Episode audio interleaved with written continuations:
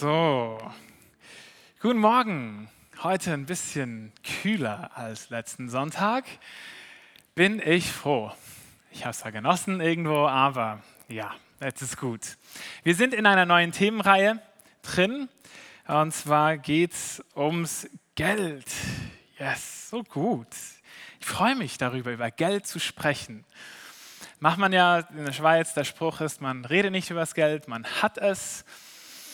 Aber Jesus hat so viel über Geld gesprochen, so viel darüber gesagt. Und ich das ist, das ist ein bisschen schwierig, weil wenn ich, wenn ich mit Nachbarn und Freunden irgendwo Menschen in Kontakt komme und sie dann hören, ah, du bist Pastor und so, dann ist eines der ersten Themen in der Regel, ah, Geld, ja, Kirche und so, ich bin ausgetreten, ich wollte die Steuern nicht zahlen und die wollen ja eh nur dein Geld und so. Und deshalb das haftet so ein bisschen am Image von Kirche. Tja, ich rede jetzt trotzdem über das Geld, denn es ist Gottes Anliegen, äh, nicht, dass er dein Geld braucht oder deine Finanzen braucht oder darauf angewiesen wäre, überhaupt nicht, sondern sein Anliegen ist dein Herz. Und Gott weiß und versteht, dass unsere Herzen so schnell und so einfach gefangen genommen werden können durch das Geld. So, die, Themen, die, die letzte Themenreihe war, äh, achtet auf eure Herzen mehr als alles andere. Bewahrt euer Herz, denn in ihm entspringt das Leben. Und bei den Finanzen ist es nichts anderes. Die Finanzen, die, das Geld, das, das will unsere Herzen vereinnahmen und über unsere Herzen regieren. Und da kommt eben Gott ins Spiel und ihm ist so wichtig, dass, dass wir in Freiheit leben können. Und äh, Habsucht, Gier, Eifersucht, das schlummert in uns allen drin. Das, das, ist, das ist wie ständig da. Also die, die Leute, die, äh, rede zu bei uns auch in der Gemeinde, die mit Erbschaften zu tun haben. Das ist, das ist so ein Beispiel. Da merkt man plötzlich, alles okay, die Beziehung okay, die Geschwister mögen sich und alles ist gut. Dann tritt der Erbfall ein und wuff, da kommt alles hoch. Und es geht ja gar nicht ums Geld, es geht ums Prinzip und es geht um Gerechtigkeit. Und dann ist, der, dann ist Feuer unterm Dach. So, also man, es hat Geld und Eifersucht und Habsucht, das, das hat so eine Macht und so eine Kraft und das kann so schlummern in uns drin und sich gar nicht aktivieren, sodass wir es gar nicht merken und plötzlich wird es getriggert und, und los geht's. Das ist auch in unserer Gesellschaft ein riesiges Thema. Das, das Geld, nicht einfach nur, wie kann ich viel Geld machen und so, sondern auch, auch ähm, in der ganzen Politik, die ganze soziale Gerechtigkeit geht eigentlich um dieses Thema von Gier und Habsucht. Also wie verteilen wir die Sachen richtig und fair? Und wie gehen wir mit unterschiedlichen Menschen und Fähigkeiten um und Kapazitäten? Und wo sorgen wir? Und wo viel, wie viel darf man dann eigentlich machen? Und die große Diskussion eben, wie reich darf man werden? Und all diese Themen, das ist alles, das ist unser Herz das ist die Habgier, das ist die Eifersucht, die da ist und, und unser, unsere ganzen politischen Debatten eigentlich dominiert. Ja, oh, da könnte man jetzt eintauchen, ich spare mir die Minuten. Das, äh, in dieses Thema es ist super spannend, unsere Gesellschaft zu beobachten zu sehen, wie die Selbstgerechten sich da aufspielen und gerne die Finger zeigen und äh, dann selbst aber im Hintergrund ganz anders leben. Naja, Geld, Geld, Geld. Jesus schaut hin. In 16 von 38 Gleichnissen geht es ums Geld. Also redet über fast nichts anderes, er redet auch über unsere Ewigkeit, also auch die Hölle. Darüber redet Jesus auch viel. Und übers Geld redet er sehr viel, weil es ihm um unsere Herzen geht. Und er kennt die Gefahr. Er weiß, worum es geht. Und Jesus redet nicht nur übers Geld, sondern er schaut eben auch hin. Ich liebe diese Geschichte, wo, wo Jesus sich hinsetzt beim Tempel, beim Opferkasten. So, also der Kasten, wo man vorübergeht und dann Geld rein. Und er setzt sich davor hin, richtet sich gemütlich ein und schaut den Leuten zu, wie sie kommen und ihr Geld da reinmachen. Also, wenn sich da jemand so hinstellen, wir haben da so einen Kasten. So. Wird zwar nicht so viel benutzt, es ist äh, bei uns sind es vor allem dann die Banküberweisungen und was auch immer. Wenn sich da jemand hinsetzen würde und einfach gucken würde, so, na, was, was, wie viel machst du da rein und so, das wäre für uns schon so, wow, Achtung, das ist äh, ein Eingriff in die Privatsphäre und äh, im Land vom Bankgeheimnis sowieso. Aber das gibt es ja eh nicht mehr. Ja, Jesus schaut hin. Er, er schaut hin, wie wir mit Geld umgehen. Weil eben, er braucht ja, Gott braucht ja kein Geld. Ihm gehört ja alles. Der ist nicht angewiesen sondern was er braucht, was er sucht, was er will, sind, sind Menschen mit offenen Herzen. Und Menschen, die ihm vertrauen, anstatt dem Geld zu vertrauen. So, und darum wird es jetzt in dieser Reihe gehen und hier eben auch um diese Frage, wie viel ist genug? Ähm, mein Ältester, der ist drauf und dran, sich am Überlegen, was für eine Ausbildung er machen soll. Das ist super spannend, eine echt tolle Zeit, äh, so Teil von so einem Prozess zu sein. Und da kam er letzte Woche mit der Frage, ähm, ab wann ist man reich? Das war seine Frage. Und, und ich, ich wusste, er, sei, er hätte gern eine Antwort, in Zahlen. Er hätte gerne eine Nummer als Antwort. Wenn du so viel hast, dann bist du reich. Ähm, aber ich, also ich liebe es, dass er mit so Fragen kommt. Äh, ich, ich finde, das, das ist so eine gute Frage. Ab wann ist man reich? Und wir haben super lange diskutiert. Ich hatte richtig Freude dran. Er naja, so. ich mag es zu philosophieren und darüber auszutauschen, ja, ab wann ist man reich? Und ich habe dann angefangen gesagt, ja, jetzt wenn man von Finanzen angeht und so, war, ja, wie oft in deinem Leben ähm, musstest du, musstest du, nicht freiwillig, sondern musstest du auswärts, also draußen übernachten, ohne ein Dach über dem Kopf? Und wie oft in deinem Leben musstest du eine Mahlzeit aussetzen, weil es einfach nichts hatte?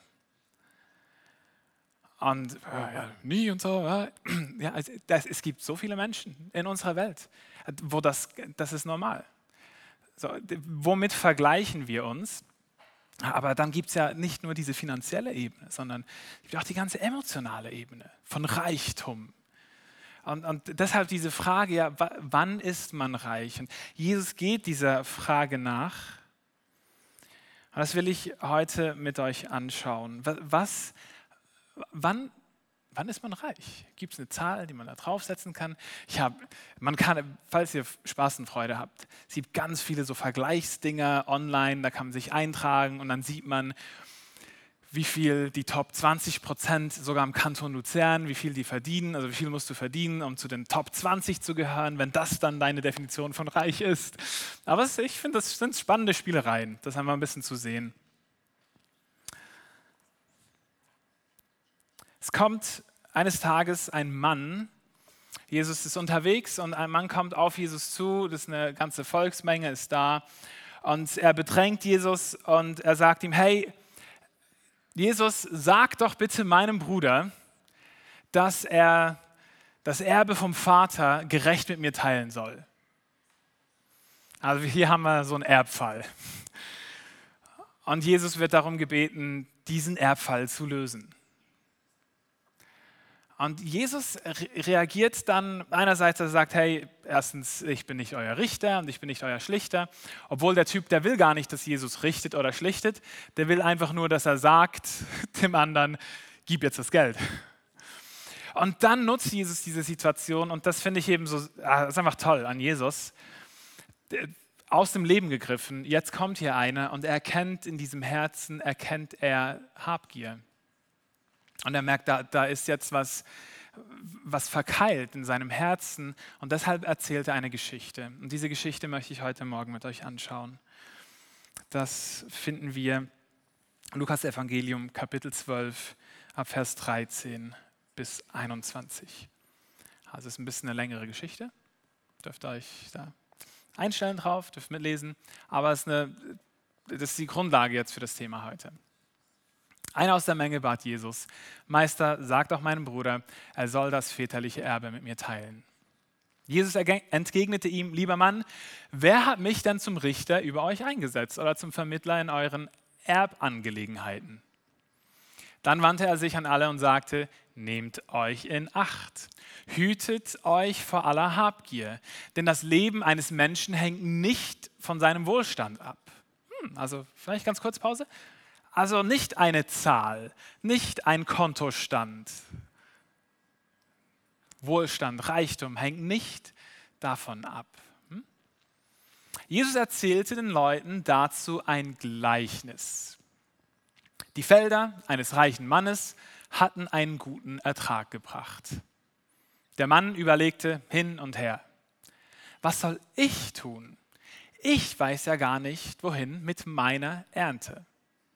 Schließlich sagte er, ich weiß, was ich mache. Ich reiße meine Scheunen ab und baue größere.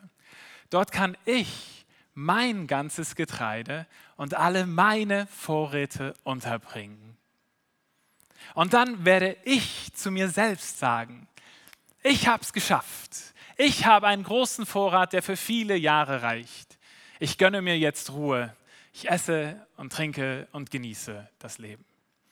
Also merkt ihr hier dieses Ich, ich, alles ist von mir abhängig, es ist meins, es ist so, das ist das Denken dieses reichen Mannes. Dann sagt Gott zu ihm, du törichter Mensch, auch in dieser Nacht wird dein Leben von dir zurückgefordert werden. Wem wird dann das gehören, was du dir angehäuft hast? Jesus schloss, indem er sagte, so geht es dem, der nur auf seinen Gewinn aus ist und der nicht reich ist in Gott. Aus dieser Geschichte möchte ich drei Dinge rausziehen. Nämlich, es ist eine Warnung. Es ist eine ganz große Warnung von Jesus an uns Menschen. Und die Warnung, die werden wir zuletzt anschauen. Es ist aber auch eine Lüge. Es ist die Warnung vor einer Lüge. Dieser reiche Mann, der glaubt einer Lüge und Jesus stellt dieser Lüge eine Wahrheit entgegen. Also haben wir diese drei Dinge. Wir haben eine Lüge, eine Wahrheit und eine Warnung. Und diese drei Dinge möchte ich anschauen im Hinblick darauf, dass es um unser Herz geht. Die Lüge. Ich bin mein Versorger. Ich schaffe es. Ich habe es im Griff.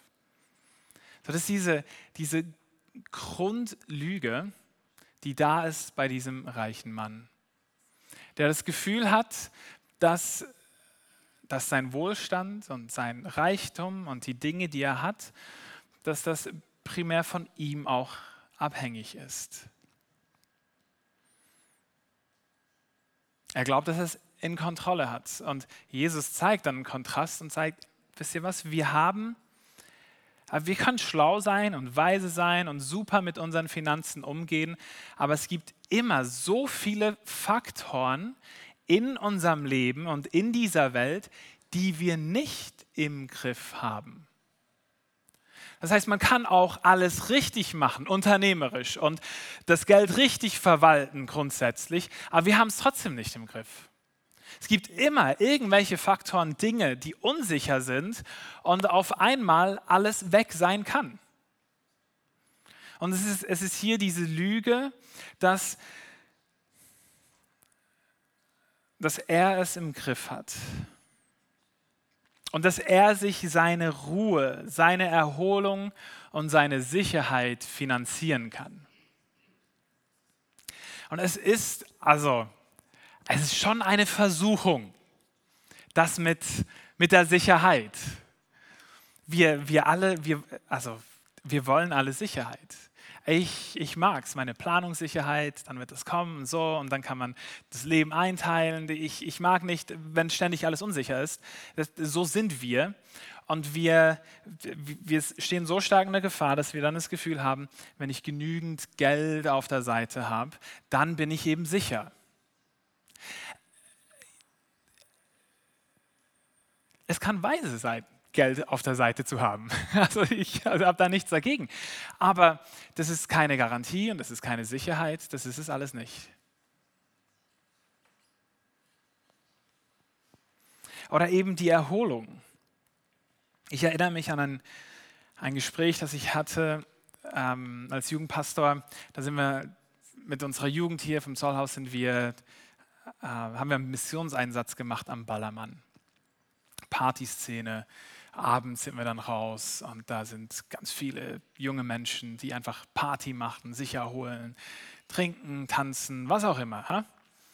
Und ich kam dann ins Gespräch mit einem, es gibt dann ganz viele, wie sagt man denen, die, die verkaufen dann eigentlich so, so Action-Pakete und sagen so, hey, kauf hier dieses Ticket und dann kannst du morgen den ganzen Tag auf dem Partyboot sein und wir begleiten dich dahin und so. Also es war so war ein Verkäufertyp, der hat diese Dinge verkauft, hat eigentlich einfach Spaß und Party hat er verkauft.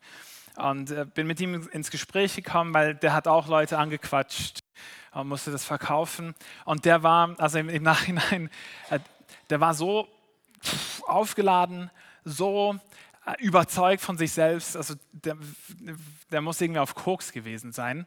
Und, und es ging dann darum eben, hey, ähm, was denkst du im Leben, was ist wichtig? Und sagen wir, Geld. Geld ist wichtig. Sage, warum? Mit Geld kannst du alles kaufen, was du willst. Wenn du Geld hast, dann hast du alles. Und ich so, glaubst du das echt? So, ja, ja, ja, sag mir irgendwas. Und ich sage, ja, Liebe. Also einfacher geht es ja nicht. Liebe. Und dann äh, voller Ernstes zeigt er rüber, da an der Straßenecke waren die Prostituierten. So, da, ich kann es mir kaufen. Liebe, da drüben. So. Echt jetzt? Ist das Liebe? Naja, irgendwie das Gespräch hat nicht so gefruchtet. Der jetzt in einer übertriebenen Form irgendwie das geglaubt, aber äh, bei uns ist es ja oft nicht dieses extreme Übertriebene, aber irgendwo dieses unterschwellige, hey, ja, wenn ich, eben mit Geld kann man schon echt viel machen. Wenn man es flüssig hat, dann, dann kann man sich wirklich vieles ermöglichen. Und, und in dieser Geschichte hat, hat der Mann, der hat einen Überfluss hat mehr als genug, er ist gesegnet. Und da stellt sich die Frage, ich weiß gar nicht mit so viel, ich kann ja gar nichts mit so viel machen.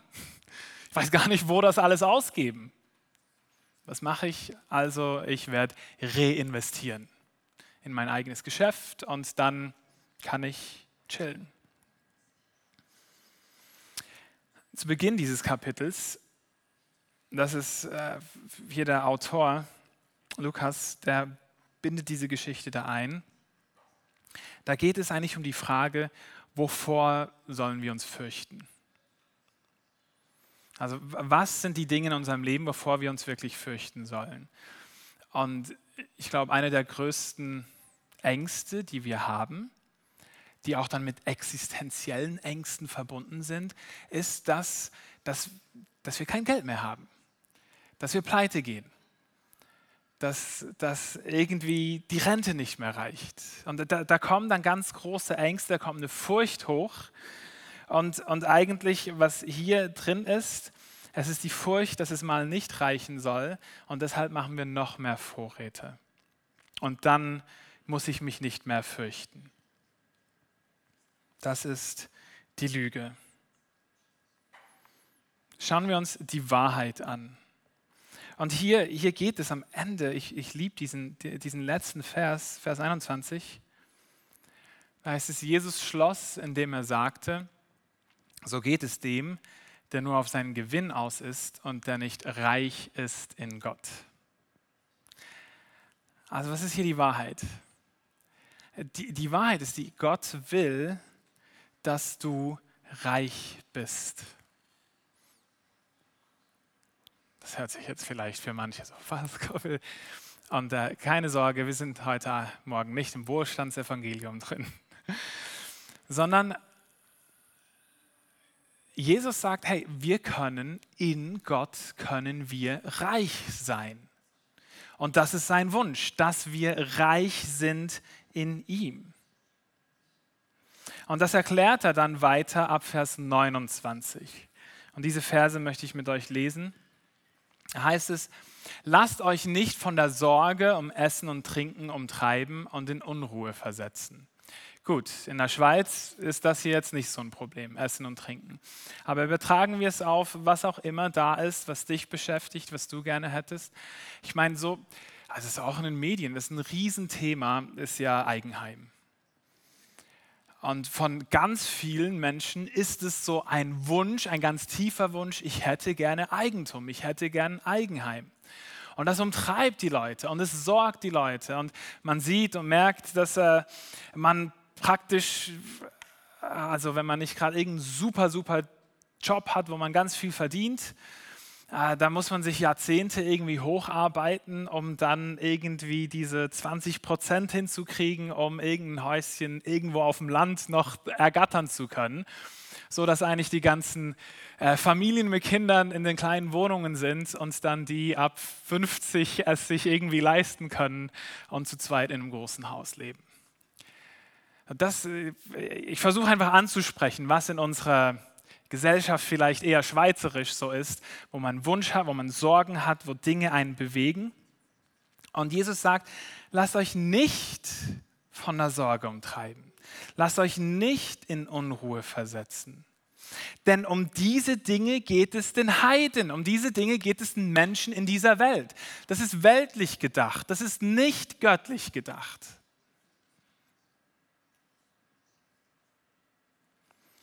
Euer Vater aber weiß, dass ihr das alles braucht. Es soll euch vielmehr um sein Reich gehen. Dann wird er euch das Übrige dazugeben. Das ist so süß. Also süß. So, Jesus ist der gute Hirte jetzt. Er sagt, du brauchst dich nicht zu fürchten, kleine Herde. Und das ist, das ist das, worum Jesus ringt. Und auch heute Morgen, er ringt um unsere Herzen als guter Hirte und er will dir zu verstehen geben, hey, ich kümmere mich um dich, ich weiß, was du brauchst, ich bin doch da. Setz dein Vertrauen nicht in die Finanzen. Mach dir keine Sorgen um, was du irgendwie noch kriegst und was nicht, sondern ich, ich bin da. Ich kenne dich. Ich weiß, was du brauchst. Euer Vater hat beschlossen, euch sein Reich zu geben. Und jetzt schnallt euch an. Verkauft euren Besitz und gebt das Geld den Armen. Schafft euch Geldbeutel an, die nicht löchrig werden, und legt euch einen unerschöpflichen Reichtum im Himmel an, wo kein Dieb ihn findet und keine Motten ihn fressen. Jesus zeigt uns die Wahrheit auf, und die ist einerseits, er will, dass wir reich sind. Und er will, dass wir uns nicht Sorgen machen um die Dinge in dieser Welt, sondern er zeigt uns auf, dass eigentlich dass die Finanzen, die wir hier haben, den Wohlstand, den Reichtum, den wir hier haben, der ist vergänglich. Für eine Zeit ist das da und auch schön und auch okay, aber das vergeht. Und er will uns, er lädt uns ein, in eine Dimension hineinzukommen, in der wir wirklich reich sind, in der es eine Garantie gibt. Es gibt eine Gewinngarantie zu 100 Prozent. Kannst du investieren und hier die Kombi ist, wir können hier Finanzen investieren und es im Himmel ansammeln und dort haben wir garantiert einen Gewinn. Äh, wenn ich mir so zuhöre, komme ich wie ein Verkäufer vor. Ähm, das sind die besten Aktien, das ist die beste Investition. Äh, aber das ist, das ist die Wahrheit, die Jesus jetzt dem entgegenstellt. Und das beinhaltet jetzt natürlich, und wenn, wenn, du hier bist und du, du zu Gast hier bist und du je, von Jesus noch nicht so viel gehört hast und noch nicht so viel verstehst, dann wirkt das vielleicht ein bisschen komisch. Deshalb erkläre ich kurz was. Jesus kommt in diese Welt hinein, um einen Weg zu schaffen, Menschen wieder mit Gott zu versöhnen. Und die Idee ist nämlich, dass wir Menschen in Ewigkeit mit Gott leben sollen. Also wir sind nicht für diese Welt geschaffen. Wir sind nicht für diese 80, 90 Jahre hier geschaffen. Wir sind für eine Ewigkeit mit Gott geschaffen. Und ewig, das ist echt lange. 90 Jahre, das geht schnell. Und er versucht hier, uns wach zu rütteln und sagt, warum seid ihr so fokussiert auf hier und die Bedürfnisse und die Sorgen hier? Ihr müsst, wenn ihr wirklich wenn ihr reich sein wollt, dann müsst ihr euch um diese Zukunft, um diese Ewigkeit kümmern. Und da geht es in erster Linie um unser Heil. Es geht in erster Linie darum, treten wir in diese Beziehung zu Jesus ein? Lassen wir uns von ihm retten und, und in diese Ewigkeit hineinführen mit Gott? Und wenn wir das dann bei uns haben, dann wissen wir, okay, ich lebe ja nicht mehr fürs Hier und Jetzt sondern ich, le ich lebe für eine Ewigkeit.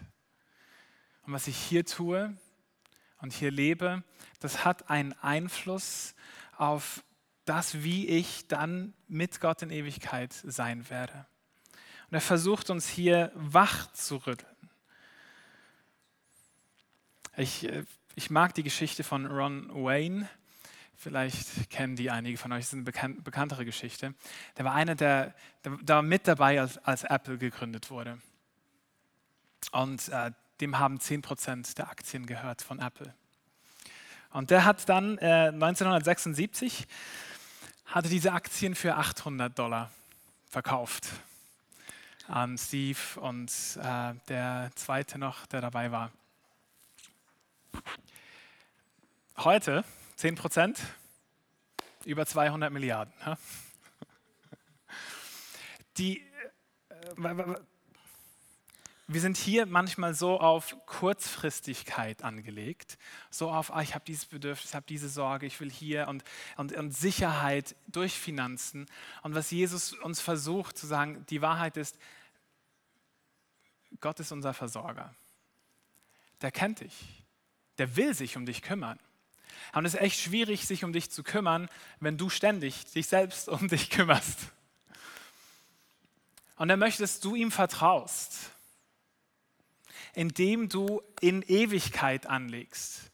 Indem, und er sagt es hier, also es ist echt hart, verkauf deine Sachen, so gib dein Geld weg, verschenke. Das ist die Anwendung. Wenn wir offene, freie Herzen wollen, dann kommen wir nicht drum herum, echt einfach wegzugeben. So, dass es eben auch weh tut. In einem positiven Sinne, geben macht immer Freude. Also gebt freudig, sonst gebt nicht. Aber es löst unser Herz von dieser, von dieser Eigenständigkeit weg und bringt uns in eine Abhängigkeit zu Gott. Die vier Jahre meines äh, Studiums da hatte ich den Impuls, soll studieren gehen. Das waren fünf Jahre. Im ersten Jahr, da hatte ich so viel Geld auf der Seite nach meiner Ausbildung. Aber ich weise, habe alles Geld zur Seite gelegt, habe sehr spartanisch gelebt und hatte genug dann, um mich ein Jahr lang ohne Einkommen äh, zu versorgen. Das habe ich gemacht. Und nach diesem Jahr sprach Gott zu mir, mach weiter. Ja, ich mache weiter, aber mein Konto ist jetzt leer. Ich habe alles aufgesparte, das habe ich verbraucht. Mach weiter. Und mein Deal mit Deal, gell, so Deal mit Gott ist immer schwierig. Ähm, er sagt und äh, wir machen, so geht das. Aber ich hatte die Freiheit dann zu sagen, okay Gott, ähm, ich gehe, äh, bis ich die erste Rechnung nicht bezahlen kann. Sobald eine Rechnung reinflattert, die ich nicht bezahlen kann, dann gehe ich wieder arbeiten weil das ist auch biblisch, so, dass man arbeiten geht. Aber ähm, es sind dann vier Jahre dann auch eben vergangen, an denen äh, ich nicht gearbeitet habe, meine Frau in der Ausbildung war, einen Lehrlingslohn hatte für eineinhalb Jahre äh, oder ein Jahr, sie eben schnell schwanger wurde und sie dann auch zu Hause war, äh, ich im Studium war. Und Gott hat uns durch all die Jahre immer wieder übernatürlich versorgt. Also es gab nie eine Rechnung, die ich nicht zahlen konnte. Und durch diese Zeit hindurch konnte ich auch das, was Gott geschenkt hat, konnte ich das wenige nehmen und wieder weiterschenken und wieder weitergeben. Das war mir ganz wichtig, dass, dass man trotzdem großzügig sein kann und das leben kann. Ich habe es ausgerechnet, in, in diesen paar Jahren sind, sind auf unterschiedliche Wege, ganz unterschiedliche Kanäle über 100.000 Franken reingekommen. Gott hat versorgt. Und ich hätte das nie erlebt, hätte ich mich nicht da in diese Situation hineinbegeben. Jetzt habe ich einen Lohn, das ist auch gut. Und man ist trotzdem abhängig, auch wenn man einen Lohn hat. Auch wenn du irgendwo angestellt bist, dann ist dein Versorger trotzdem Gott. Und er benutzt diese Stelle und er benutzt diese Arbeit, wo du bist, um dich mit zu versorgen. Das Wichtige und die Frage ist, und das ist die Warnung, unser letzter Punkt hier, ist, wir können nur einem Gott dienen. Weder Gott oder dem Mammon. Matthäus 6, Vers 24. Da heißt es, ein Mensch kann nicht zwei Herren dienen. Er wird den, dem einen ergeben sein und den anderen abweisen. Für den einen wird er sich ganz einsetzen und den anderen wird er verachten. Man sagt es, ihr könnt nicht Gott dienen und zugleich dem Mammon, also dem Geld. Es geht also hier um unser Herz. Es geht darum, worauf setzen wir unser Vertrauen. Und die Anwendung für heute ist eine ganz simple, wir sind in einer Themenreihe, es kommen noch ganz viele Themen dazu. Die Anwendung für heute ist, wir merken erst, wem wir dienen, wenn wir geben. Also erst, wenn wir von dem, was wir einnehmen und haben, erst wenn wir das weggeben und dann vielleicht über gewisse Sicherheiten ausgehen, erst dann merken wir, wo ist mein Vertrauen. Erst dann bewegen wir uns da hinaus, dass wir sagen, ah, es ist wirklich Gott, der mich versorgen muss. Und Gott ermutigt in, in seinem Wort immer wieder, er sagt, Freunde, versucht mich doch, hier bin ich komm. Ich, er will, dass wir ihm glauben und ihm vertrauen in dem finanziellen Bereich, dass wir, dass wir aus Freude und aus Vertrauen schenken und geben dürfen und er sich dann um uns kümmert. Ich hatte, die Band darf nach vorne kommen, eine letzte kurze Geschichte. Ähm,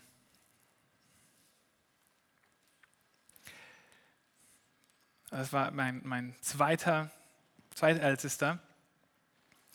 Es war ja richtig heiß und warm und der war in der Buddy ähm, und mit einem Freund. Dann sind sie zu uns nach Hause gekommen zum Übernachten. Und für ihn so ein super Highlight. Der hat sich aus dem wenigen Geld, das er hat, ähm, hat er sich einen Döner gekauft. Also das, ist, das war für ihn so, boah, jetzt ist er allein in der Buddy und, und kauft sich einen Döner. Und, äh, also der hat online bestellt natürlich.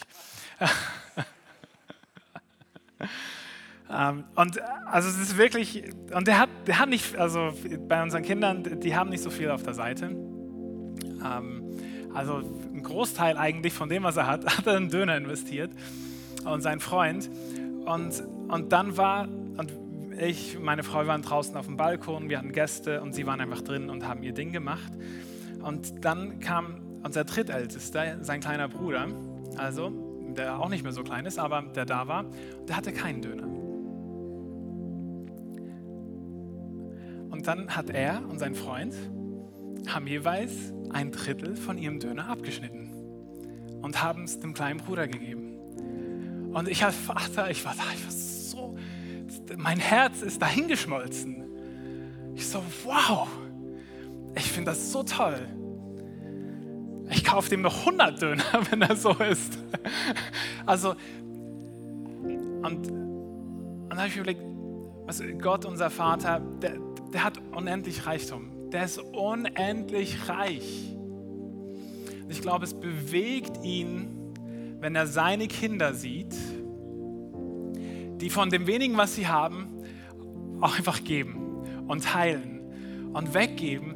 Und, und das, das bewegt auch sein Herz. Und wir geben ja nicht, damit wir noch mehr von Gott kriegen. Das ist nicht die Idee. Aber, aber ich, ich glaube, das bewegt Gott dieses Vertrauen. Ich werde nicht zu kurz kommen. Ich werde genug haben. Ich habe einen Vater, der kümmert sich um mich. Und ich glaube, das macht sein Herz auch so weit, eigentlich um uns noch mehr anzuvertrauen, weil er weiß, wir hängen nicht dem Mammon hinterher, sondern wir vertrauen ihm. Das möchte ich. Das möchte ich für mein Leben, das wünsche ich dir, diese Freiheit. Das wünsche ich uns als Kirche, dass wir als Kirche bekannt sind, als Leute, die Gott vertrauen, auch wenn es um die Finanzen geht. Dass wir großzügig sind und freudig sind mit unserem Geld, lockere Hände haben und erleben, wie Gott uns versorgt. Ich möchte dafür beten und euch dafür segnen. Jesus, ich danke dir für deine klaren Worte für deine klare Warnung. Ich bete, dass, Heiliger Geist, du jetzt unsere Herzen so berührst und überführst und in diese Dimension hineinzeigst,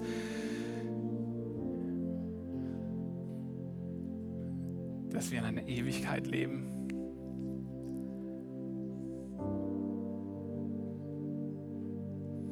Dass du dich um uns kümmerst und wir mit Freude großzügig geben dürfen, weil wir einen reichen Vater haben. Mach uns frei, mach uns frei von, von diesem Geist dieser Welt, der uns knechten will und binden will in die Abhängigkeit zu Leistung und Finanzen. Lass uns frei, dass wir Jesus dir vertrauen dürfen und in diesem Vertrauen erleben dürfen, wie du übernatürlich durch Wunder uns versorgst.